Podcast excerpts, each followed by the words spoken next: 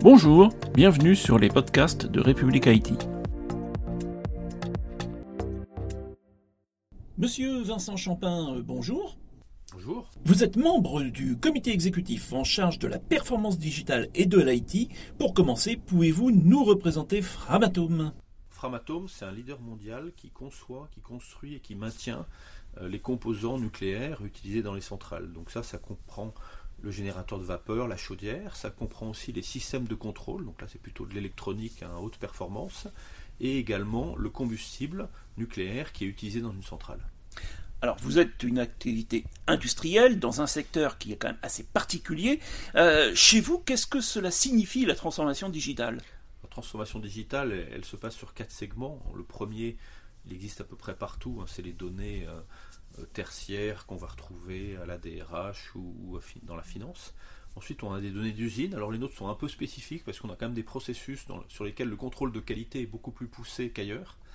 Ensuite, on va avoir des données qui sont des données de fonctionnement euh, de nos composants chez le client. Donc là, en fonction de l'accord qu'on a avec le client, on peut mettre à sa disposition des systèmes pour suivre, par exemple, le vieillissement d'un certain nombre des composants.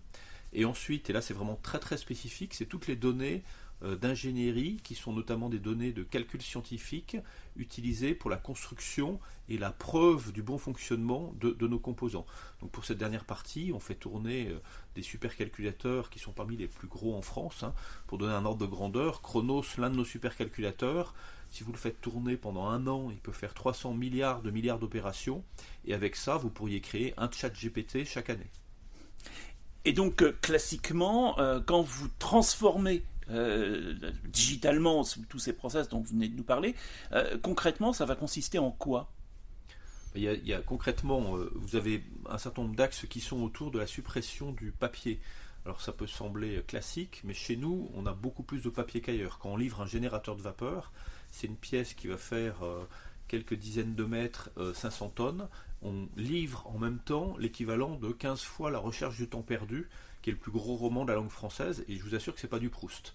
Euh, cette euh, documentation technique qui prouve que chacun des éléments de ses composants vérifie euh, les exigences qui lui sont imposées, elle va être de plus en plus digitale, et du coup d'ailleurs les vérifications qu'on va pouvoir faire vont être de plus en plus digitales et systématiques.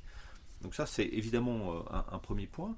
L'autre point c'est d'améliorer la performance. Donc par un meilleur pilotage euh, de la centrale ou une meilleure surveillance de l'assemblage de combustible, on peut augmenter la performance, la quantité d'électricité euh, tirée des assemblages de, combustible nucléaire. Est-ce que pour vous, euh, au sein de, Framatome, la guerre des talents, c'est encore un sujet? Alors la guerre des talents, on va la gagner, mais pour ça on a besoin de soldats. Et, ben, les, recrutements qu'on recherche, alors on offre à ces personnes hein, vraiment la capacité euh, d'avoir le meilleur de la technologie mondiale. Hein. donc on n'est pas une filiale d'un groupe international où on va travailler sur des briques faits ailleurs. Là on fabrique ces briques de technologie. Et les talents qu'on recherche, on va les chercher à la fois dans des métiers comme la soudure. Hein, nos soudeurs sont vraiment des orfèvres qui font des, qui, maîtrisent des technologies qui sont vraiment euh, uniques dans le monde. On va les trouver dans le calcul scientifique, dans l'ingénierie, mais aussi dans le digital, euh, dans la performance opérationnelle ou les systèmes d'information, infrastructures ou applicatifs. Très bien. Merci beaucoup, Monsieur Champin. Merci. À très bientôt sur république-it.fr. Bonne journée.